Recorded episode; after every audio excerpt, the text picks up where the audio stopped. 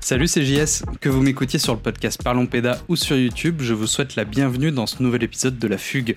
On continue la série Les maillons de nos chaînes avec un sujet parfaitement ordinaire, l'orthographe. Je me suis amusé à éplucher deux sondages, l'un commandé par l'Institut Voltaire en 2013 et l'autre par le magazine Lobs en 2016. Voici ce qu'il nous raconte. 62% des personnes interrogées estiment que l'orthographe du français est particulièrement complexe. Et pourtant, 82% d'entre nous sont opposés à une simplification de l'orthographe. En fait, on est maso, on aime se faire du mal avec l'orthographe.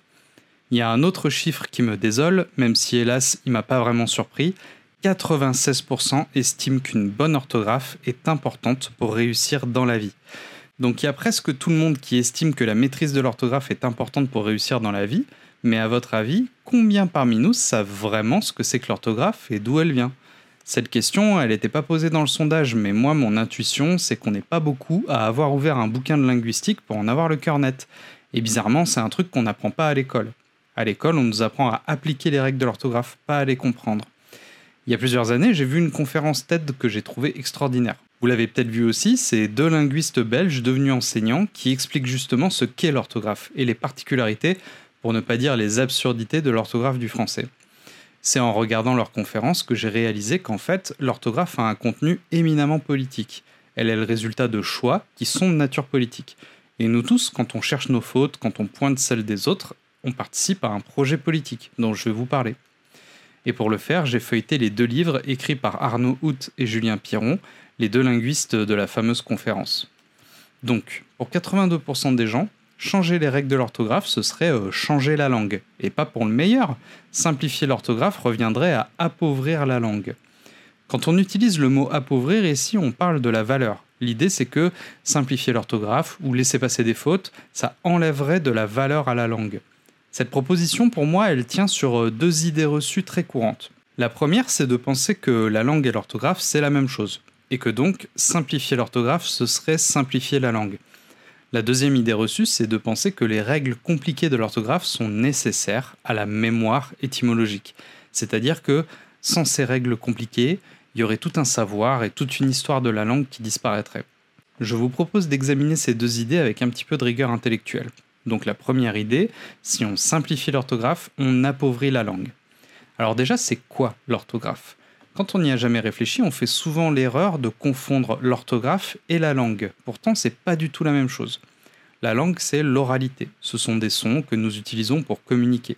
Ces sons, nous les traduisons mentalement en images, en sensations et en émotions. L'orthographe, c'est le code écrit qui correspond à ces sons, qui correspond à la langue. Ce sont des signes couchés sur une surface dont la fonction c'est d'évoquer les sons de la langue. En fait, c'est exactement comme une partition pour la musique. Une partition, c'est ce qui permet d'écrire la musique. Mais la musique elle-même, c'est bien plus qu'une partition. Et eh bien l'orthographe, c'est pas la langue, c'est ce qui permet d'écrire la langue. Et la langue, c'est bien plus que l'orthographe. Et donc, de la même manière qu'une partition ne pourra jamais rendre justice à toutes les subtilités et à toute l'émotion de l'interprétation d'un morceau de musique, l'orthographe n'est jamais qu'une représentation de la langue. En fait, s'il y a bien une façon d'appauvrir la langue, c'est en pensant que sa façon de l'écrire à un moment donné en est la seule représentation fidèle et indépassable. Il y a des langues qui s'écrivent quasiment comme elles se parlent, c'est-à-dire que leur orthographe est presque phonétique. C'est le cas du turc, du finnois ou du croate par exemple. Mais du coup, ces langues qui sont si faciles à écrire par rapport au français, elles seraient moins riches, elles auraient moins de valeur? Qu'en disent nos deux linguistes? Pour eux, on peut tout à fait dire qu'une langue est riche de la complexité de son vocabulaire, de sa syntaxe, de sa morphologie et de sa ponctuation. Mais il ne faut pas confondre ce qui est complexe et ce qui est inutilement et artificiellement compliqué. Et il est évident pour n'importe qui ayant étudié le français que de nombreux aspects de son orthographe sont inutilement compliqués. J'en viens donc à la deuxième idée, celle selon laquelle la complexité de l'orthographe est nécessaire pour conserver la richesse et l'histoire de la langue. Sans les règles compliquées de l'orthographe, il y aurait une histoire qui serait perdue. C'est ce qu'on pourrait appeler la vision patrimoniale de l'orthographe de la langue. Par exemple, on a ajouté des lettres à certains mots pour distinguer des homophones, comme le mot sang. Le nombre 100 prend un T à la fin parce qu'il vient du latin centum, alors que le sang de la veine prend un G parce qu'il vient du latin sanguem. Effectivement, à l'oral, le mot sang, en dehors de tout contexte, il peut avoir de nombreux sens. Et c'est pour ça qu'on pourrait dire qu'il est nécessaire de l'orthographier de différentes manières bah, pour en distinguer le sens. Sauf qu'en fait, quand on utilise ce mot dans une phrase, eh ben on se rend facilement compte que le contexte, dans la très grande majorité des cas, suffit pour comprendre le sens. Par exemple, dans la phrase 100, 100 litres de sang, le vampire se sent sans dessus dessous. Je prononce 5 fois le mot sang, avec 4 sens différents, et pourtant, grâce au contexte, vous avez bien compris ce que je voulais dire. Et si j'écrivais cette phrase en écrivant le mot sans S-A-N à chaque fois, eh ben vous seriez tout à fait capable de lire la phrase et d'en comprendre le sens.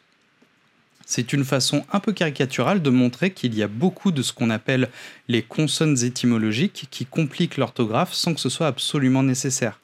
Par exemple, en français, on écrit le son F avec un F. Mais comme en français on aime bien se compliquer la vie, on peut aussi écrire le son F avec PH. Et est-ce que vous savez pourquoi? Eh bien c'est assez simple. On utilise PH dans les mots d'origine grecque et PH, ça fait référence au caractère de l'alphabet grec qui se prononce phi. Donc en principe, en français, si un mot vient du grec et qu'il y a le son f dedans, on l'écrit avec PH plutôt qu'avec la lettre F. C'est le cas de mots comme paragraphe, analphabète ou amphibien. Et il y a un autre mot qu'on écrit avec PH, c'est nénuphar. Sauf que nénuphar, ça vient pas du grec, ça vient de l'arabe. C'est un académicien qui a fait une erreur au début du XXe siècle, et son erreur, elle est devenue notre norme, jusqu'en 1990, date à laquelle l'Académie a officiellement déclaré que nénuphar devait s'écrire avec un F. Et pourtant, la plupart des gens continuent de l'écrire avec PH. C'est un exemple parmi d'autres qui montre comment les gens qui proposent des règles d'orthographe non seulement font des erreurs, mais en plus ont tendance à favoriser la visibilité de certaines étymologies plutôt que d'autres. En français, les étymologies grecques et latines sont très mises en valeur, elles sont très visibles, alors que les étymologies germaniques ou arabes sont beaucoup plus discrètes. Et au passage, j'aimerais bien que des puristes de l'orthographe m'expliquent pourquoi on écrit feta avec un F. Un autre exemple de consonne étymologique, c'est toutes les doubles consonnes dont la deuxième est muette. Les deux D de additif, les deux G de agglomération, les deux N de personne, les deux P de appétit. On pourrait tout à fait les écrire sans la double consonne, et ça ne changerait strictement rien ni au sens ni à la prononciation, ce serait juste plus facile à écrire. L'origine de ces doubles consonnes, elle est purement artificielle. Souvent, elles font référence aux racines latines des mots, mais des fois c'est complètement arbitraire, comme dans le mot développer, où on a deux P, alors que c'est un mot qui vient du vieux français voloper, qui s'écrivait avec un seul P. Un autre exemple, c'est la règle de l'accord du participe passé. Avec le verbe avoir, on accorde uniquement quand le complément d'objet direct se situe avant le verbe. J'ai mangé des pâtes super bonnes, j'accorde pas, manger et. Les pâtes que j'ai mangées sont super bonnes, j'accorde, manger et ES. Imaginons qu'on décide de virer cette règle. On décide que le participe passé est devenu invariable. Dans quel cas est-ce que ça poserait un problème? Eh bien en fait, jamais, parce que cette règle, elle ne répond à aucune fonction orthographique elle n'existe pas pour résoudre un problème d'écriture. Il n'y a pas de situation dans laquelle le fait d'accorder en fonction de où se situe le COD dans la phrase, ça permet de préserver le sens de la phrase. Et pourtant, les académiciens en ont fait une règle. Si vous voulez comprendre pourquoi, allez voir la conférence de Hout et Piron, c'est vraiment très intéressant et l'anecdote est assez marrante. Tout ça pour dire que le fait que la langue soit difficile à écrire, ça n'a rien à voir avec sa richesse ou son histoire. Si on arrêtait d'appliquer les règles dont on vient de parler, eh ben on arriverait quand même à se comprendre et ça n'empêcherait pas d'avoir des ouvrages, des dictionnaires, des encyclopédies dans lesquels on conserverait la mémoire de l'histoire des mots. En italien, on écrit philosophie avec un F. Est-ce que ça veut dire que les Italiens ne connaissent plus l'histoire de la philosophie ou l'étymologie grecque du mot? Ben non, vous voyez bien que c'est absurde. Alors donc, pourquoi est-ce qu'on se tue à garder une orthographe aussi inutilement compliquée? On a compris que la fonction de l'orthographe, c'est de pouvoir écrire la langue. Et donc, plus une orthographe est simple, et plus c'est facile d'écrire la langue. Plus une orthographe est compliquée, et plus c'est difficile d'écrire la langue. Et ce qui rend l'orthographe simple ou compliquée, ben, c'est le nombre de règles et d'exceptions pour chacune de ces règles. Et en français, elles sont très, très, très nombreuses. Alors du coup, la question à 1000 euros, c'est pourquoi l'Académie française choisit de faire et de maintenir des règles si elles rendent le français difficile à écrire? Pourquoi un français difficile à écrire? Ce serait mieux qu'un français facile à écrire C'est ça la vraie question. Il y a un argument pour dire que c'est pour des raisons esthétiques. Une écriture compliquée du français, ça serait plus joli qu'une écriture simple du français. C'est un peu le truc du langage SMS ou des fautes qui euh, font mal aux yeux. D'ailleurs, on dit langage SMS, mais en fait, on devrait dire écriture SMS. Parce que quand quelqu'un écrit avec des abréviations pour aller plus vite, c'est toujours du français. C'est pas une autre langue, c'est pas un autre langage. C'est bien du français, mais écrit différemment. Dire que le langage SMS c'est pas du français, bah en fait c'est confondre la langue et l'orthographe. Et on a vu précédemment que c'est une façon qui est assez étroite et pauvre de voir le français. Dans la conférence TED dont je vous parlais tout à l'heure, les linguistes font une démonstration dans laquelle ils compliquent volontairement l'orthographe pour voir si ça fait une écriture plus jolie. Et on voit bien que c'est pas le cas. Donc en fait, le français euh, bien écrit tel qu'on l'a appris, eh ben on le trouve pas plus joli que le langage SMS parce qu'il est plus compliqué ou parce qu'il est plus simple. On le trouve plus joli parce qu'on en a l'habitude et qu'on nous a appris à donner de l'importance à cette orthographe.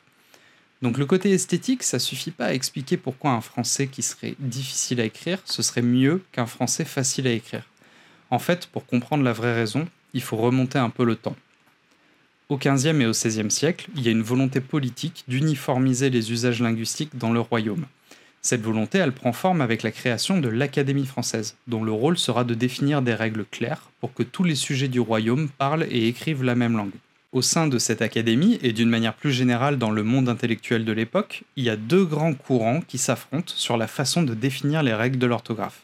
D'un côté, il y a le courant de ceux qui défendent une orthographe phonétique, c'est-à-dire une orthographe fidèle à la façon dont on prononce les mots.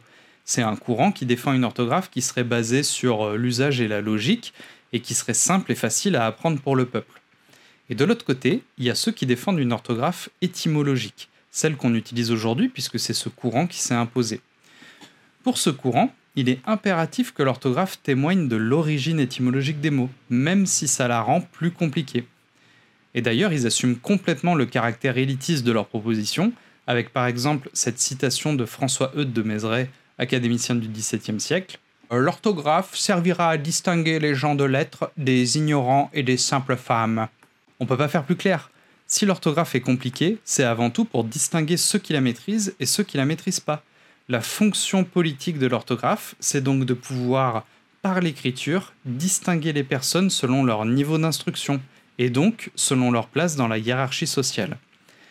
Il y a donc là une décision qui est purement politique. C'est très clair, plus l'orthographe est compliquée, plus elle est difficile à apprendre et à appliquer, et mieux on va pouvoir différencier celles et ceux qui ont eu un accès à une éducation conforme à la norme imposée par les dominants, c'est-à-dire les aristocrates et les bourgeois.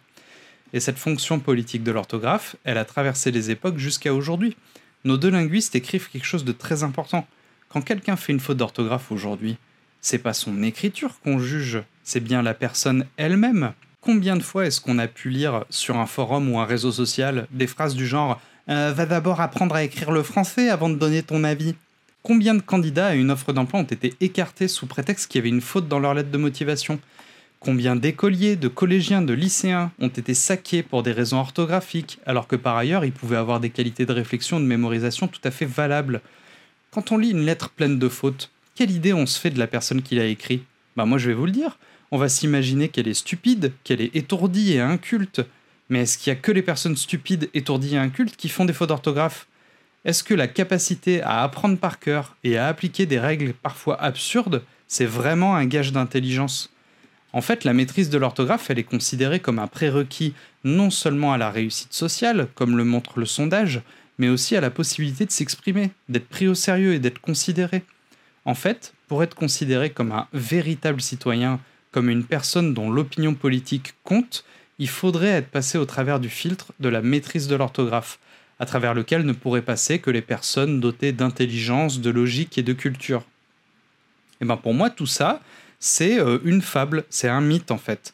Et cette fable élitiste, au même titre que les fables du talent ou du mérite, elles font partie d'un système de valeurs qui ne sert qu'à maintenir des rapports de domination dans la société. Combien de personnes vivent avec la honte et la peur d'être jugées sur leur orthographe? Combien de personnes se croient idiotes et incapables, tout ça parce qu'elles ont du mal à appliquer une orthographe qui est affreusement difficile à appliquer La complexité de notre orthographe, c'est un fardeau qu'on nous fait porter toute notre vie pour une seule et unique raison, que l'on puisse nous distinguer et nous donner notre place dans la hiérarchie sociale. Vous imaginez si tout ce temps et toute cette énergie consacrée à apprendre les innombrables règles, exceptions et particularités douteuses de notre orthographe, si on les avait consacrés à d'autres apprentissages, à la découverte d'autres cultures, à l'exercice de notre créativité, ou même à jouer tout simplement. Vous imaginez à quel point nos enfances auraient été différentes, tout ce qu'on connaîtrait sur le monde Est-ce que nous, dans l'animation et dans l'éducation populaire, on a vocation à perpétuer cette obsession de cataloguer et de trier les gens selon leur capital culturel, selon leur orthographe? Ça me rappelle un stage BAFA, au cours duquel il y a un stagiaire qui a repris une formatrice qui avait fait une faute en écrivant au tableau. La première fois, elle a acquiescé poliment et elle a corrigé son erreur. Mais la deuxième fois, elle s'est pas laissée faire. C'est-à-dire, elle lui a expliqué ce qu'on faisait ici, dans l'éduc pop. Ici, on s'émancipe. On n'est pas là pour juger, pour enfermer, pour essentialiser. Ici, on apprend à devenir libre. À l'école ou ailleurs, ils font ce qu'ils veulent. Si ça leur chante de faire obéir et d'avoir un modèle à suivre dans lequel on doit faire rentrer tout le monde de gré ou de force, bah, c'est leur problème. Mais nous, ici, dans l'éducation populaire, on n'est pas là pour ça. On se contente pas d'appliquer bêtement les règles, de faire ce qu'on nous dit sans poser de questions, de tout accepter parce que c'est une figure d'autorité qui nous l'a dit. L'éducation populaire, c'est un mouvement d'émancipation, de résistance aux dominations. On aide à apprendre sans modeler, on influence sans manipuler et on propose sans forcer. Et si l'orthographe ça sert à dominer, eh ben c'est pas à nous de la défendre, c'est plutôt à nous de la critiquer. Voilà ce que j'avais envie de vous proposer comme réflexion aujourd'hui, mais je serais très curieux de savoir ce que vous en pensez. Si vous avez des questions ou des remarques, n'hésitez pas à les partager en commentaire sur la chaîne YouTube de la Fugue ou via les réseaux sociaux. À bas la hiérarchie, bonnes vacances, bon été et à bientôt.